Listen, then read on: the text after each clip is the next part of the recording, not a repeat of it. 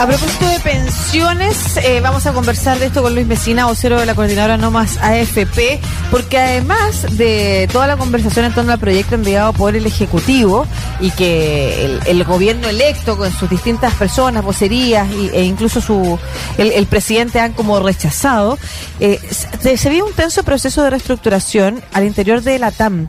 Y ese plan de salvataje podría perjudicar a accionistas minoritarios e incluso a los fondos de pensiones que están ahí invertidos. Eh, lo vamos a conversar con Luis Mesina, como decía. ¿Cómo está Luis? Muy bien, muchas gracias por la invitación. Muchas gracias a usted por estar en esta conversación. Cuéntenos qué se arriesga y por qué. Bueno, primero hay que decir que esta, esta operación eh, que ha efectuado la, la, dirección de la TAM, encabezada por su CEO, eh, que pertenece a la familia Cueto es bastante oscura porque hemos tenido acceso a ella a través de una denuncia que hizo uno de los bonistas minoritarios, Jorge Said, que hizo una denuncia bastante fuerte hace muy poco respecto de que eh, los bonistas minoritarios, particularmente los de inversiones nacionales, se estarían viendo perjudicados, cuestión que fue ratificada por una alta directora del Banco Estado, en que los retornos de los bonos de ellos serían castigados en más de un 80%.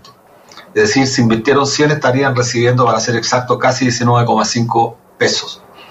Lo que es absolutamente grave, toda vez que los grandes inversionistas, los grandes bonistas del exterior están siendo favorecidos con retornos prácticamente del 100%. La gravedad que ha detonado esta denuncia tiene que ver con una operación financiera, y esto es lo grave, realizado por la familia Cueto, ocurría el primer trimestre del año 2020, en donde, sin haber razones, en plena contracción económica, con un pronóstico absolutamente desastroso, negativo para la compañía aérea, ya que el mundo entraba en confinamiento y por lo tanto era absolutamente previsible que todas las aerolíneas que formaban parte de la industria aeronáutica iban a entrar en un proceso recesivo. Curiosamente, en ese escenario Cueto, la familia Cueto, particularmente su CEO, deciden anticipar el pago a una de las sociedades Inversiones Odisea Limitada, cuya propiedad es de la familia Piñera Morel, los hijos, los cuatro hijos de Sebastián Piñera. Y Cueto liquida esta deuda, que es aproximadamente 26 mil millones de pesos, insisto, en un momento sumamente crítico para la TAM.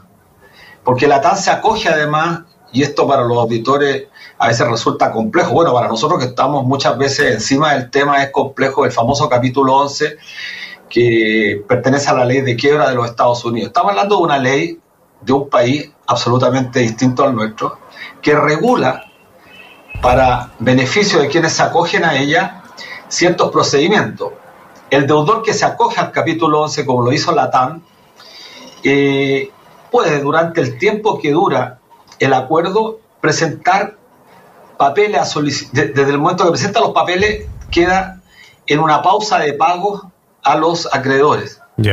A, este, a este capítulo 11 pueden acceder absolutamente todos quienes tengan activo en Estados Unidos, grandes, pequeñas empresas. Bueno, la TAN se acogió y por eso gozó de un periodo en el cual está liberado de pagarle a los acreedores.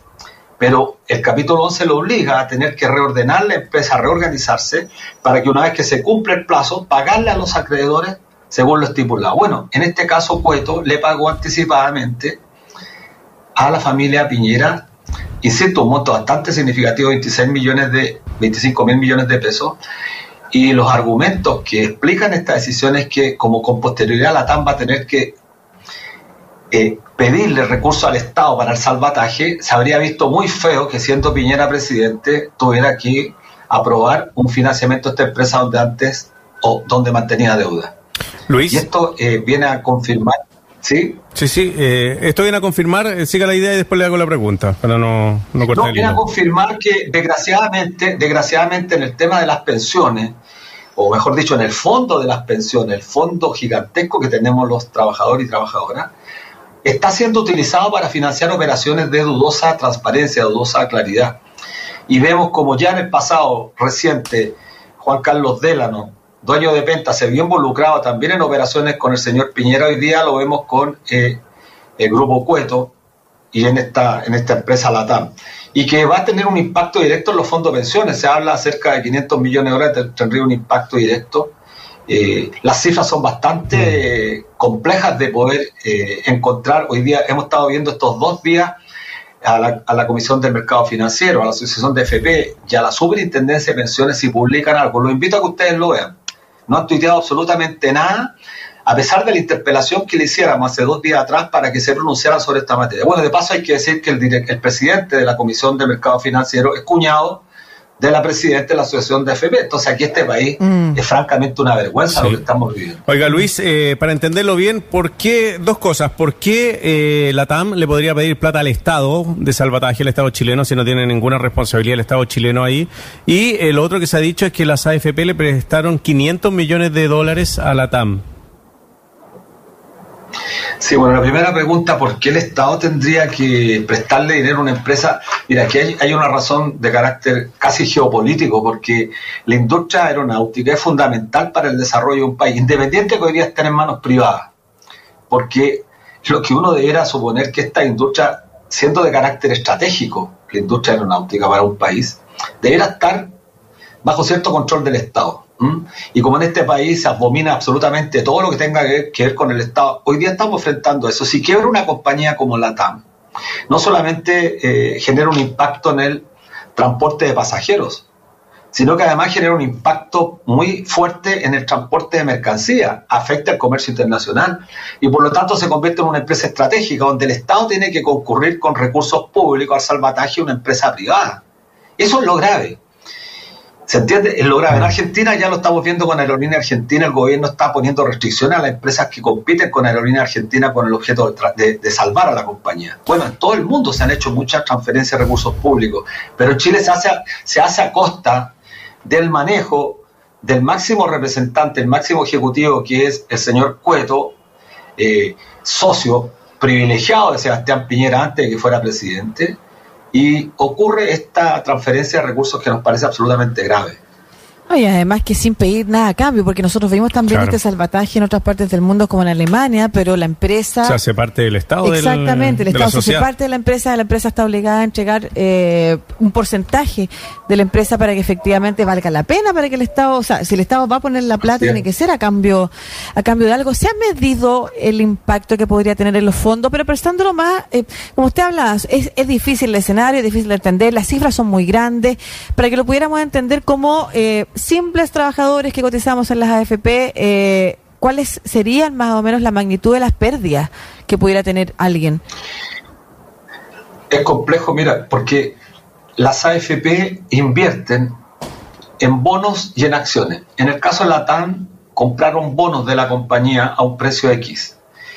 Y por supuesto, dada la crisis de liquidez que está enfrentando la TAN, es probable que los retornos y ya lo dije al comienzo, mm. van a eh, representar el 19% del valor real. Entre ellos, accionistas minoritarios se encuentran las AFP. Mm. Es decir, las AFP invirtieron un monto y el retorno que van a tener va a ser un 19%, es decir, perder ah. el 81%. Eso tiene un impacto directo. Ahora tú, yo, el, el, señor que nos está escuchando, la señora que nos escucha, no puede tener una dimensión de lo que impacta eso en cada una de las cuentas individuales. Eso es lo trágico, porque esto como está segmentado, mm. al fin de cuentas, esto es con el multifondo A, entonces debe seguir existiendo porque esto es riesgo. Y la seguridad social es absolutamente lo contrario al riesgo, es seguridad. Entonces estamos sujetos a factores exógenos que ninguno de nosotros controla, más aún con prácticas que son absolutamente cuestionables. Yo, mira, recuerdo lo que dijo Jorge Said, un gran empresario de este país, un inversionista, nadie podrá decir que un tipo eh, contrario al sistema, acusó al grupo Cueto de un portonazo y que eran empresarios como ellos los responsables de que Chile se haya quemado en octubre del 19. De eso estamos hablando, del conflicto es bastante grande. Mm, Claro, como, y además como esos, esos, esas, esos como robos de apesito, ¿no es cierto? Esos robos hormiga que finalmente el sistema contribuye a que se produzcan, pero que hacen multimillonarios a otros, mientras el resto eh, sigue persiguiendo la desigualdad y la dificultad de enfrentar, por ejemplo, la vejez con un sistema de pensiones de este tipo. Mm. Eh, Marcelo, por favor. Sí, eh, Luis, me gustaría preguntarle también, saliéndonos de esto de, de, la TAM y lo preocupante que es, y vamos a ver cómo va, va a recibirlo el gobierno del presidente Boric, porque claro, como usted dice, es súper estratégico tener una una, línea aérea, que esta línea aérea ya es parte brasilera y parte chilena, eh, recuerda que se llama la TAM, por la unión de, las dos compañías, eh, y ver si es que finalmente lo va a salvar o no, pero preguntarle por la pensión garantizada universal, el debate que se ha instalado em, por el proyecto del presidente Piñera por parte del gobierno electo ha dicho que no está financiado, el ministro de Hacienda dice que sí está financiado, pero primero partiendo, eh, para usted una buena noticia o no que estemos discutiendo esta pensión básica, esta pensión garantizada universal o básica universal. Eh, es totalmente positivo que, que, se avance en esa dirección. Es una pensión garantizada universal, como le puso el presidente Piñera, pero que está en la línea de la pensión universal. El nombre es lo de menos, lo importante, y lo que importa que finalmente es que la gran mayoría de los y las chilenas tengan una pensión garantizada por parte del Estado. La propuesta de, de Sebastián Piñera es un 90%, la propuesta que hace eh, el programa de Gabriel Boric apunta al 100% que creo que es lo que corresponde y que mm. se condice con la propuesta de la coordinadora Noma FP hace seis años atrás. Ahora, parece un despropósito que el debate público, y aquí quiero hacer un, quizá una nota que puede ser controvertida para, para digo, para quienes opinan desde los medios tradicionales, para, para esta suerte establishment del sistema financiero, que son en su gran mayoría neoclásicos que repiten prácticamente el mismo discurso desde la izquierda a la derecha. Mire, el que el presidente haya presentado esta propuesta y que va en la dirección de la propuesta que plantea Boris es positivo, es positivo. Son 185 eh, mil pesos que están lejos, no tan lejos de los 250 mil, pero avance en esa dirección. Claro. Avance en esa dirección. Y lo importante es que hoy casi 500.000 personas se verían beneficiadas con un aumento significativo de esta pensión universal, especialmente los tres primeros quintiles. Hay gente, y es bueno que lo escuchen nuestros auditores, los auditores de la radio Universidad de Santiago, especialmente las mujeres que se han pensionado a los 60 años, tienen que esperar hasta los 65, 5 años más, para poder acceder a los beneficios del Pilar Social. Bueno, si se aprueba esta norma, recibirían inmediatamente 185 mil pesos las señoras, las mujeres más pobres, y es es importante, sin perjuicio que después cuando Boris, Gabriel Boris asuma la presidencia, rápidamente se avance hacia los 250 mil pesos. Está en la dirección. Eso sería una mejora, eso sería una mejora relevante para las pensiones chilenas, porque eh, partirían todas las personas que están jubiladas desde 250 mil pesos hacia arriba. A eso le sumarían su pensión que reciben.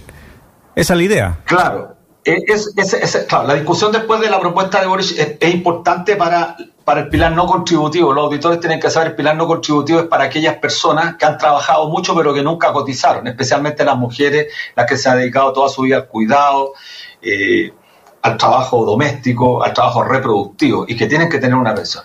En, el, otro pilar, en el, en el contributivo, es decir, donde cotizamos más de 5 millones y medio, las cosas no son tan positivas son bastante negativas para decirlo en concreto, porque lo que se está pretendiendo hacer ya anoche en un programa de televisión eh, Manuel Riesco con Marcos Kremer me lo explicaban de manera muy nítida, muy clara. Lo que se pretende hacer en nuestro país, Lucía y Marcelo, para tenerlo claro, es que se pretende que el 80% de los y las chilenas nos quedemos atrapados en pensiones que están un tercio más bajo del ingreso mínimo. Es decir, que de 250 para abajo nos quedemos la gran mayoría. Eso es inadmisible. Es inaceptable que en un país que tiene el ingreso per cápita más grande de la región, nosotros pretendamos ubicar a la gran mayoría de los chilenos en esos montos de pensiones que son francamente miserables e indignos. Y entonces, por lo tanto, lo que plantea aquí una discusión rápida es cambiar el modelo, cambiar el sistema, que es lo que hemos venido planteando tanto tiempo.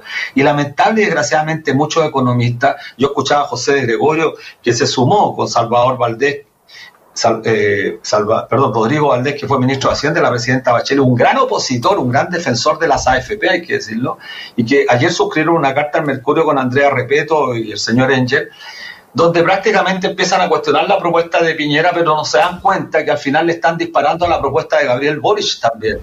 Porque no permitir que avancemos hacia los 185 mil pone más dificultades para que lleguemos a los 250, ¿se entiende? O quizás no es que le estén disparando, sino que están... Luis, pero ¿qué, ¿qué pasa si efectivamente no existen esos recursos para prometer ahora esa alza? O sea, me imagino yo que no es que, o sea, lo que tiene que hacer Andrea Repeto, Eduardo Engel, Rodrigo Aldé, no es escribir cartas en las que le disparen al presidente Piñera, pero no le disparen a la propuesta de Boric. Si ambas propuestas van en un sentido que hoy es imposible de aplicar, me imagino que lo que están haciendo es, desde el punto de vista de ellos, responsables. Y ahí la pregunta es, ¿cómo si, el, si actualmente el gobierno electo tanto su presidente como sus voceros cuestionan porque no hay recursos, sería pan para hoy, hambre para mañana, dice la propuesta del presidente Piñera, ¿cómo se podría avanzar entonces en una propuesta con un fondo aún más amplio? Se avanza concretamente porque la propuesta que acompañó el presidente Piñera señala claramente que el financiamiento, este mejoramiento de las pensiones, requiere de ingresos permanentes para pensiones que van a ser también permanentes. Eso se plantea con inmediatamente una ley especial del presidente que va a eliminar ciertas escenarios que le permiten recaudar entre, sí, cerca de 1.100, 1.200 millones de dólares. Va a bajar el aporte, bueno, esto es una cosa técnica, fondo de reserva de pensiones que tenemos en el exterior en la mitad un 0,2 a un 0,1%, que significa 300 y tantos millones de dólares que se va a ahorrar. Eso mismo va en la dirección de Gabriel Boric, pero Gabriel Boric va a tener que dar un paso más, que es la reforma tributaria, forma tal recaudar más ingresos para poder hacer frente a una demanda que el gobierno, el próximo gobierno prometió llevar adelante. Entonces, es cierto, hay que hacer las precisiones correctas respecto de cómo se financia, eso es evidente. Ya, pero, usted, por ejemplo, ¿está de acuerdo con esa parte del proyecto del presidente Piñera que cuestiona el gobierno electo? Es que no, entiendo por qué. Del financiamiento. Eh, el financiamiento, que no está financiado. Eso es lo que, los, que el gobierno. Los que, los que cuestionan, los que cuestionan eh, la propuesta del de, eh, presidente Piñera respecto de que no tendría financiamiento son estos cuatro economistas. No, también, sí, yo tengo una también la vocería de Gabriel Boric y el mismo presidente electo Gabriel Boric, desde Giorgio Jackson, Carol Cariola, que dio la entrevista acá, o sea, todas las vocerías vinculadas al gobierno electo también están en contra del proyecto presentado por el presidente Peñera, señalando, entre otras, por ejemplo, Giorgio Jackson, pan para hoy, hambre para mañana. Depende, relativo. Bueno, tenemos un matiz ahí. Tenemos un matiz del movimiento social. Ayer lo dijo Marcos Kremer, Marcos Manuel Rico, que también son parte de Senda, Fundación Sol con nosotros. Tenemos un matiz y es perfectamente que eh, eh, aquí no hay ejército, no hay regimientos que transmiten sobre la base de escuchar un determinado economista que sostiene tal tesis. Nosotros tenemos una propuesta y efectivamente si hay que eh, expresar cuáles son las complejidades que tiene avanzar en un mejoramiento de las pensiones ahora de manera directa, y nosotros hemos visto el proyecto, y efectivamente se requiere de modificaciones tributarias. Eso es, fundamental para poder financiar un mejoramiento de todas las pensiones particularmente el pilar no contributivo. Y eso tendrá que hacerlo el próximo gobierno cuando asuma. Lo que resulta eh, absolutamente inaceptable, y esto lo quiero decir con mucha responsabilidad, es que sobre la base de una discusión absolutamente técnica, por las alturas, tengamos que completar ocho años, ocho años de una demanda que ha sido absolutamente legítima, para que no haya respuesta a más de 500.000 personas que esperan desesperadamente un mejoramiento de sus pensiones. Eso no tiene, no tiene eh, nombre y no podemos nosotros validarlo sobre la base de una discusión técnica que muchas veces eh, no es profundamente explicable, porque uno escucha lo que se dice en la prensa, pero en realidad los datos son discutible. Todos los datos son discutibles. Luis, tengo una última pregunta para usted. Eh, ¿Quiere formar parte del gobierno Gabriel Boric? Se ha dicho que el gabinete, como todo el equipo que tienen que armar a nivel de Estado, eh, no solamente lo quieren sacar de los partidos políticos, sino que también de los movimientos sociales ya han nombrado a Noma AFP. Se lo pregunto por la importancia que es que exista una visión crítica de parte de las organizaciones sociales independientes de los gobiernos. Sobre todo en este tema, por ejemplo, que todavía no llega a puerto. Bueno, mira, la, pregunta es importante porque, y, esto quizás eh, deberá ser motivo de discusión mucho más, más permanente. ¿Cuál es el rol del movimiento social sobre, frente a gobiernos con los cuales hay cierta, cierta simpatía, para usar un término? La profunda autonomía e independencia del movimiento social es fundamental para dar legitimidad, para dar estabilidad, para dar consolidación de un gobierno que va a asumir un gobierno en un momento muy crítico ya todos lo han dicho, bueno, los pronósticos en materia económica son bastante catastróficos, pero además conjugar ese escenario tremendamente adverso con demandas que son absolutamente legítimas y que muchas veces pueden haber sido sobredimensionadas por la ciudadanía que, esperanzada de respuestas, cree que una vez que asume en marzo el gobierno va a responder inmediatamente. Eso yo creo que es perfectamente entendible. Entonces, esta, esta yo diría, relación permanente entre el mundo social, el movimiento social y el gobierno que asume, tiene que ser lo más eh, fluida, pero sobre la base también de comprender y entender que hay cuestiones que no pueden seguir esperando. Hay cuestiones que no pueden esperar. O sea, yo lo digo aquí responsablemente. Si nos van a decir nuevamente, como dijo Bachelet en 2015, 2016, mira, hay que esperar, no, no vamos a esperar. Pero perdón, quiero, una, respuesta sí o no. ¿Usted entonces va a respetar lo que usted señala, lo importante que es la autonomía de los movimientos sociales o van a pertenecer al gobierno si se les llama? Por supuesto. O sea, el gobierno a nosotros no nos ha llamado, pero si el gobierno llama al movimiento social para una discusión respecto para formar de parte lo que del gobierno. dirigir, eso tendría que discutirlo el movimiento, ¿no? Yo no estoy en condiciones de, como cero, de poder responderle a usted y decirle, mire, si, si nos llama el gobierno vamos a participar, ¿no? Nadie tiene que hacerle el movimiento social en sus instancias y tomando, por supuesto, todas las providencias de lo que significa eso, porque usted comprenderá que una decisión de esa naturaleza implica mucho debate y, está en juego una demanda que es tremendamente sentida. Miren, todas las encuestas aparecen menciones como el tema central. La pregunta que hay que hacerse es si vamos a seguir prisioneros de los populismos que nos van a seguir pretendiendo llevar a los retiros para que con nuestros propios ahorros terminemos resolviendo la crisis o si efectivamente en este país va a haber una solución integral. Luis Mesina, vocero del movimiento No Más AFP, conversando con nosotros acá en Estación Central de Radio Sachi y Santiago TV. Un abrazo grande, Luis. Que tenga un buen año. Cuídese. Muchas gracias, Marcelo y Lucía. Muy amable.